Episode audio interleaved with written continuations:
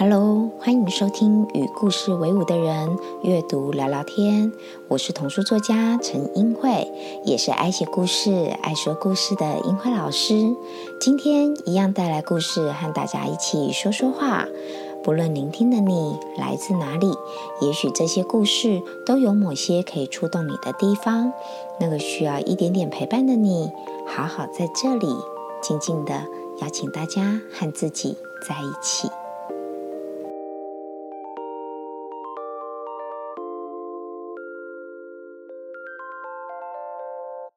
Hello，大家好，我是英慧，很开心跟大家又在空中相见喽。大家最近过得好吗？好，暑假快要到喽，然后那个就是我自己的小朋友，今年也面临国小毕业，即将进入一个国中的新的阶段跟生活，然后呃很开心，就是可以从呃五月。就是这阵子可以继续这样子的一个呃空中的分享，来跟大家分享我看到的一些好书。那希望在这暑假期间，大家就可以呃借由听到的这些好书，也可以分享给您的孩子，分享给您的朋友。那如果孩子愿意的话，也邀请他可以一起进来听一听哦。好，那今天呢，想要分享的故事是：你有没有看到大象？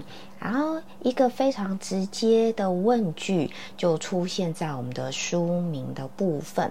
好，那如果呃，因为我们的这支影片，我们这支呃，大家听到的这支音讯。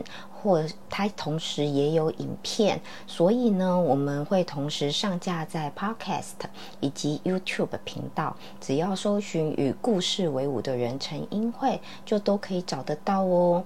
好，那我们这个频道主要就是会以呃跟大家聊聊天的方式，也许是聊绘本，也许是聊生活。那目前。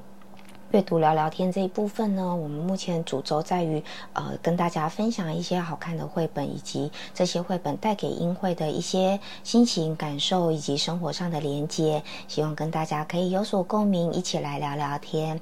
那如果大家，呃，对于这样子图像式的呃心情感受的呃解读或者是分享是有兴趣的，也欢迎大家可以来跟我聊聊您的故事。因为呢，有另外一个图像聊聊天，就是会利用一些呃奥卡哈心理呃就是呃心理咨询用的一些。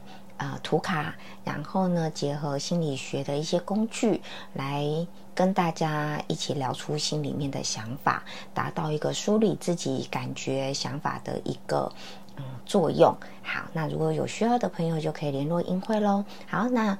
话不多说，我们直接来看一看这本故事哦。这本故事呢是由东方出版社所出版的。你有没有看到大象？那原则上这本书其实也不算是新书了，但是因为一直以来都非常喜欢这本书，也经常在讲座里面跟呃一些朋友做分享。好，那问句这么明显。但是在图像上面，如果大家有看到书的封面，或是大家可以借由看到我们呃 podcast 或是 YouTube 的那个封面，你就可以看到这本书的封面图案，它就是一只很大只的大象，它躲在一棵小树的后面。那这样子到底是看得到还是看不到呢？为什么他还要问你，你有没有看到大象呢？那在画面里面，除了大象，除了大象拿着小树。大象的旁边有一只小狗，这只小狗的眼神是望向大象的。那大家觉得小狗有没有看到呢？好，画面中除此之外还有个非常重要角色，就是小男孩。这个小男孩他是面对着读者。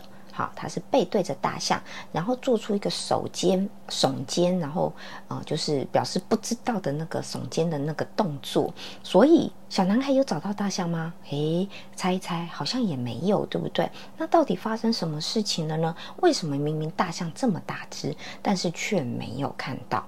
哦，好，那在整个故事里面，其实它很像是一个游戏化的方式，从头到尾，从一刚开始。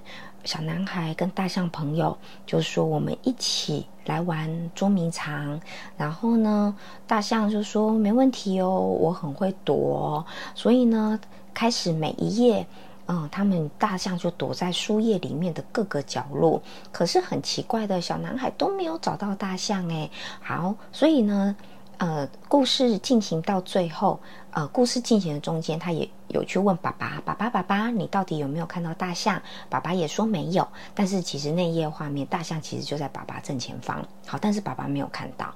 然后他有去问了妈妈，妈妈也说没有啊，他没有看到。好，那。到了最后，终于，本来小男孩他已经失去耐心了，开开始不想要找大象的时候，大象这时伸伸出伸出他的鼻子，然后呢，在小男孩肩上叮咚叮咚，然后小男孩才说啊，原来你在这里，然后很开心的看见了大象。好，整个大概故事的结构就是这样子。好，那最后面当然他还有出现一些那个呃，就是感觉可以迈入第二集的那样子一个。呃，小花絮哈，就是出现了一只乌龟，然后乌龟想要跟它比比什么呢？哈，比跑步哦，哈，它可以跑很快哈，就是利用这样子一个反差。大象那么大，躲起来却一直找不到；乌龟那么慢，但是乌龟却说：“哎，它其实跑很快哦。”好，就是整个故事是利用这种反差感哦，来去制造一个趣味性。好。那这本书在共读的时候可以怎么做呢？哈，首先当然就是可以跟孩子一起玩游戏，因为一刚开始它就是借由十九八七六五四三二一，好，叮，开始玩游戏了。那我们就可以开始在画面上跟孩子一起找找看，究竟大象在哪里。好，除了找大象，还可以找小狗。好，小狗狗它都有发现大象。那小狗狗在画面中的哪里呢？它是用什么姿态去发现大象的呢？好，那除了这个游戏感之外呢，另外就是也可以跟孩子讨论一下，诶，为什么小男孩一直没有找到？那如果小男孩没有找到的状况，小朋友。都有找到了吗？那小男，当我们的读者小朋友找到的时候，不要忘记要给小朋友一个大大的鼓励，说：“哇，你好厉害，你有发现我们的大象在哪里耶？”好，好，那。这本书呢，除了跟孩子共读之外呢，哈，跟孩子共读，小小孩共读就是可以，呃，利用这样的游戏感，跟小朋友来找一找画面上的大象，找找画面上的小狗。那针对稍微年纪大一点点小孩，也许就可以跟他讨论看看，为什么小男孩找不到大象？为什么爸爸妈妈居然都没有发现大象？大象是这么大只诶，为什么会看不到呢？好，可以试着去讨论看看，听听看大小孩的想法。好，那这本书我也经常。用于跟大朋友分享哈，我也非常用于跟大朋友分享的是，为什么今天作者要用大象来作为故事的主角？既然是躲猫猫，为什么不找小一点的动物？为什么要用大象呢？那爸爸妈妈没有找到的原因是什么？那最后似乎也是只有小朋友他看到了这只大象，好，然后呃彼此拥抱了，呃。大象，大象拥抱了孩子，孩子也拥抱大象。这件事情是小朋友发现的，好，但是大朋友似乎作者也没有给出一个答案，说大朋友到底有没有发现。所以我觉得这个议题是很适合跟大朋友一起来思考看看的。好，那讲到这本书呢，英慧也想要跟大家分享一下我看到这本书的一个想法。因为我后来读了一本书，那本书叫做《房间里的大象》，它讲的是日常生活中的呃沉默以及纵容哦。就是其实，在我们每一个家庭，或者是呢，在我们生活当中，或是存在于我们的社会当中，其实经常会有这样的一个状况，就是明明有一个存在的事实。但是我们却假装没有看见它。好，这这件事情是我后来在把这本书看了，我这本书看了非常非常多遍。哈，刚开始当然也会跟大家一样有所疑惑，为什么他没有看到？他是不是一个事实摆在眼前，但是爸爸妈妈都选择忽略呢？好，后来我看到了这本书之后呢，就是《房间里的大象》这本书之后，我觉得更更加的印证了我的想法。的确是，它就是一种对于一个事实的，对于一个事实的，呃，假装没有看见。有时候我们可能担心，我们看见了这个事实之后，我们内心的，呃，现实生活中的表面的稳定，它可能就会被破坏。所以我们假装去忽略它，我们假装没有看见它，假装它不存在。但是它到底存不存在？它存在呀！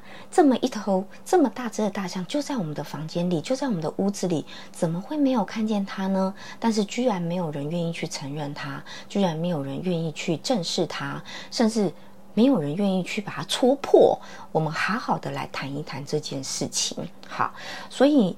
我们生活中不晓得大家也没有，可不可以也试着去回想看看，在你的日常生活当中，是不是也曾经有遇过类似这样的事情？哈，以英会来说，的确也是有的。哈，就是不论是我自己以前的原生家庭也好，好，可能就是呃原生家庭里面的一些状况，好。不是那么美满，不是那么和谐的状况，但是大家都选择我们不沟通，我们不讨论，我们假装没有看见，但是我们还是每天很和谐的生活着。好，啊，我刚刚有强调一个，就是表面很和谐的生活者。好，这可能是我小时候对原生家庭可能有发生其中一小部分的生活经验。那回到我们长大之后，长大之后。也会出现这样的情况啊，比如说人际之间的关系，呃，跟某个人的情感，然后或者是呃关系里面本来就存在了一个问题，这个问题可能我们觉得它很难解决，然后可能觉得我们不想面对，因为一旦面对之后，这层窗户纸哈，或者这一层。嗯，模糊地带就被戳破了。戳破之后，它可能会引发一个你不太愿意去承受的结果，所以我们就不愿意去承认。好，那这些比较简单，可能是存在于人际关系之中，或是家庭之中。你说简单也不是简单哦，它其实是一个严重的问题，但是只是我们选择不去面对。可是如果这件事情放大在社会上面，很多的。霸凌的事件，很多的社会案件，其实都是在这样子的沉默里面被牺牲了。就是因为大家不愿意去谈论，所以可能最后导致了一个非常糟糕的结果，可能比你讨论之后还更糟糕，好几。好几百倍、好几千倍的结果，或者是不幸的事件，可能就发生了。所以，究竟面对这样子一个情况，我们真的要保持沉默吗？我们有想过说，保持沉默背后带来的可能需要付出的代价是什么吗？那我们可不可以更勇敢一点？我们勇勇于去面对它，好好的、好好的去沟通它。那也许可能，当然这件事情沟通。或者是戳破的背后，可能也许是有风险的。但是如果及早的去面对，趁事情还没有越来越大，大象没有越长越大的状况之下，我们是不是可能也许更有机会去得到一个更好的解决方法，或是去思考出一个比较好的合作方案，类似这样子的。好，所以这个是这本书带给英惠很大的一个启发。关于家庭、关于人际之间、关于社会上的一些情况，我们是不是可以不要沉默？我们是不是可以不要选择沉默？我们是不是可能可以更勇敢一点去面对？那也许造成的伤害就不会那么大。好，这是今天分享这本书。你有没有看到大象？好，那在这本书里面呢，英会最喜欢的，当初看到觉得冲击最大的就是这个画面。好，就是这个画面。这个画面就是小男孩他在寻找大象嘛，在房间里面啊，跟大象玩躲猫猫。然后呢，但是在这边，他爸爸很清楚，这有一张沙发。然后爸爸坐在沙发上，小男孩问爸爸：“爸爸，你有没有看到大象？”好，爸爸说：“哦，什么大象？诶，可是其实大象在哪里？好，大象就在爸爸的正前方。爸爸正在看电视，爸爸正在看一个足球比赛。然后大象其实就拿着这台电视站在大。”电视的后面，但是爸爸却说他没有看见大象。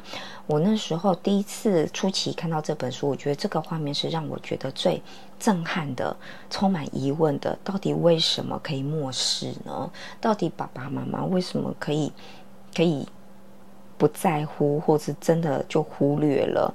或者是他到底有没有真诚在跟小男孩说话呀？这是我当时看到一个充满冲击的一个画面跟情绪的感受。我会觉得亲子沟通似乎出了问题了，似乎爸爸妈妈并没有很认真的在听孩子说话，或是很关心孩子的需求。好，这是我当时的感觉。那延伸到我刚刚所说的，后来看了《房间里面的大象》这本书之后，我就更。加强了这部分的体悟。有时候不只是关系出问题，有时候更是本来就是爸爸，也许就是不想要看见。好，这根本就是一种呃，也许就是一种逃避，它就是一种对于这样子现实状况的一种沉默。好，所以究竟面对这样的呃状况，面对真实存在的一个事件，究竟我们可以再多做些什么吗？或是？邀请大家也一起来思考看看，更敏锐的去观察自己的家庭、自己的人际关系，或者是看到一些社会新闻，或者是看到一些社会状况，我们是不是可以更敏锐的去感觉，并且试着去思考，也去反思。我们对他沉默了吗？我们对他假装视而不见了吗？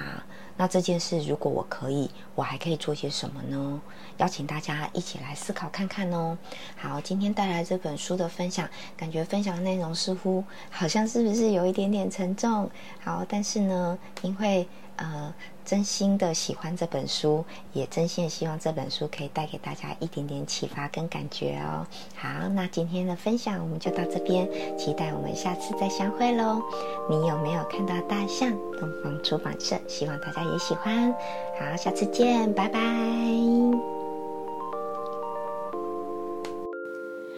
如果您喜欢这个频道，邀请您用行动支持，在你收听的平台上帮我们打五颗星，并且留言鼓励，让我为您创作更好的内容。